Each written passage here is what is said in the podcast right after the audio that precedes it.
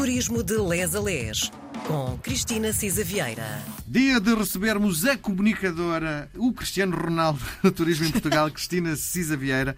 Por acaso tem recebido inúmeros elogios a dizer que a Cristina é uma verdadeira máquina de comunicação. Ui. Sente isso? Ah, Ui, meu Deus, bom dia, boa tarde, boa noite. Não, eu gosto de falar consigo. Acho que o Miguel puxa bem.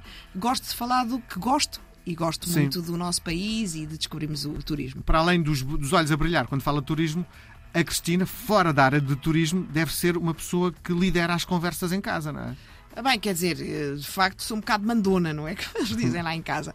Mas eh, eu tenho só homens em casa e falam todos grosso e forte, portanto, se eu também não me imponho, eh, não, mas gosto também de ouvir, não é? E aprende-se muito, muito ouvindo. Muito bem.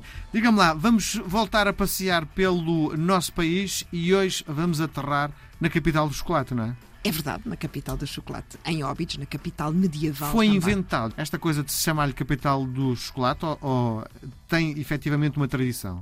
Eu, eh, pegando naquilo que tínhamos falado no último programa, no, no marketing, não é? E de descobrir tradições e delas fazer eh, momentos fortes de comunicação, eh, foi um bocadinho isto. Foi, de facto, tal como já era a capital da ginginha, não é? A capital medieval, etc., o chocolate, e agora a capital do Natal, é uma vida literária também, eh, foi algo mais que trouxe eh, um chamariz eh, para Óbidos. Bom, então diga-me lá, Óbidos parece que se vê num instante, mas não, não é? Óbidos tem mais que se lhe diga, não é? Ah, primeiro, é de facto encantador quando miramos lá para cima ah, o Castelo de Óbidos e de facto foi, ah, foi se afirmando e temos vários pretextos ao longo do ano para, para ir visitar. É de facto uma vila muito pitoresca, é das mais bem preservadas do ponto de vista medieval, situa-se de facto num ponto alto da costa atlântica, teve uma importância estratégica no território já antes dos romanos e, e, sobretudo, a partir do momento em que o Dom Dinis ofereceu esta joia à sua esposa, Dona Isabel, eh, no século XIII, ficou a pertencer à Casa das Rainhas e a partir daí houve um investimento muito grande eh, das várias dinastias que foram beneficiando e enriquecendo e, portanto, Óbidos acaba por ter quer um património eh, cultural, quer um património religioso muito importante.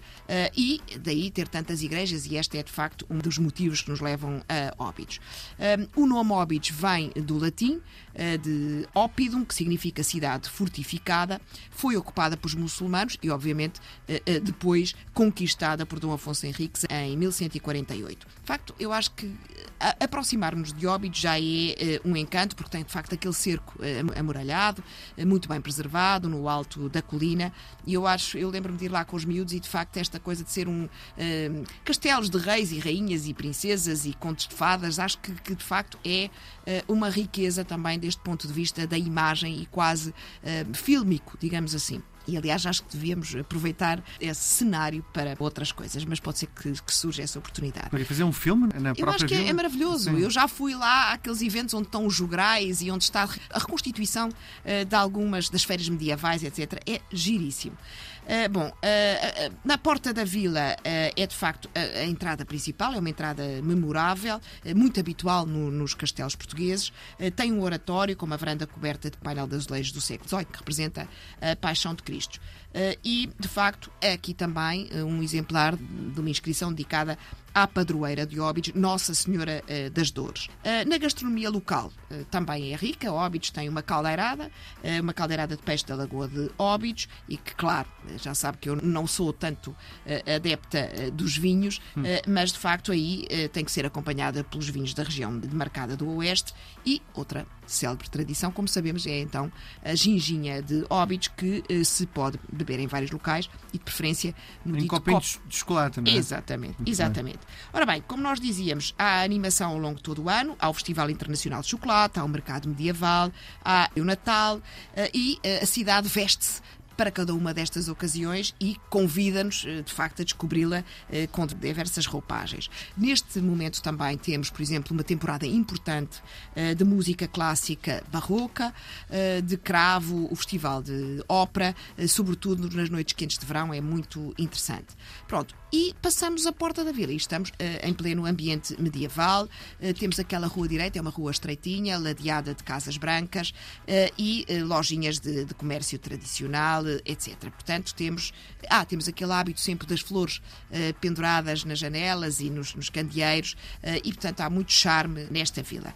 Uh, temos uma coisa fundamental uh, em Óbidos, que é uh, o espólio da pintora Josefa de Óbidos. Josefa de Óbidos, porque apesar de ser sevilhana, viveu desde os quatro anos em, em Óbidos e tem património eh, e tem obra espalhada, inclusive é no Louvre, eh, aquisições por vários estrangeiros, etc. Eh, temos o Museu Municipal e foi interessante porque a Josefa de Óbidos, de facto, que viveu em Óbidos até morrer, de facto teve um desafio interessante naquela sociedade muito conservadora. Uma coisa interessante, o Pelourinho de Óbidos, eu achei engraçada esta, esta referência, é uma cantaria em granito, eh, está de facto na rua direita em frente da, do Largo de Santa Maria e se vocês forem lá, eh, não só representa, como todos os Pelourinhos, o poder e a independência municipal, mas de um lado tem o escudo de armas portuguesas, do outro tem uma representação de uma rede de pesca. E porquê é que está representado no Pelourinho de Óbidos uma rede de pesca? Em memória do infante Dom Afonso, o infante Dom Afonso, filho de Dona Leonor Teles e de Dom Fernando, morreu num acidente e foi foi encontrado pelos pescadores uh, na região nas, pelas suas redes. E daí o símbolo também estar, uh, no fundo, edificado ali. Pronto. Deixa-me uh... deixa fazer uma, uma pergunta, no fundo, para tentarmos perceber se nós sentimos da mesma forma e corrija-me se achar que eu estou a dizer um grande disparate. A energia que eu sinto em óbitos é muito parecida com a energia que sinto em regangos.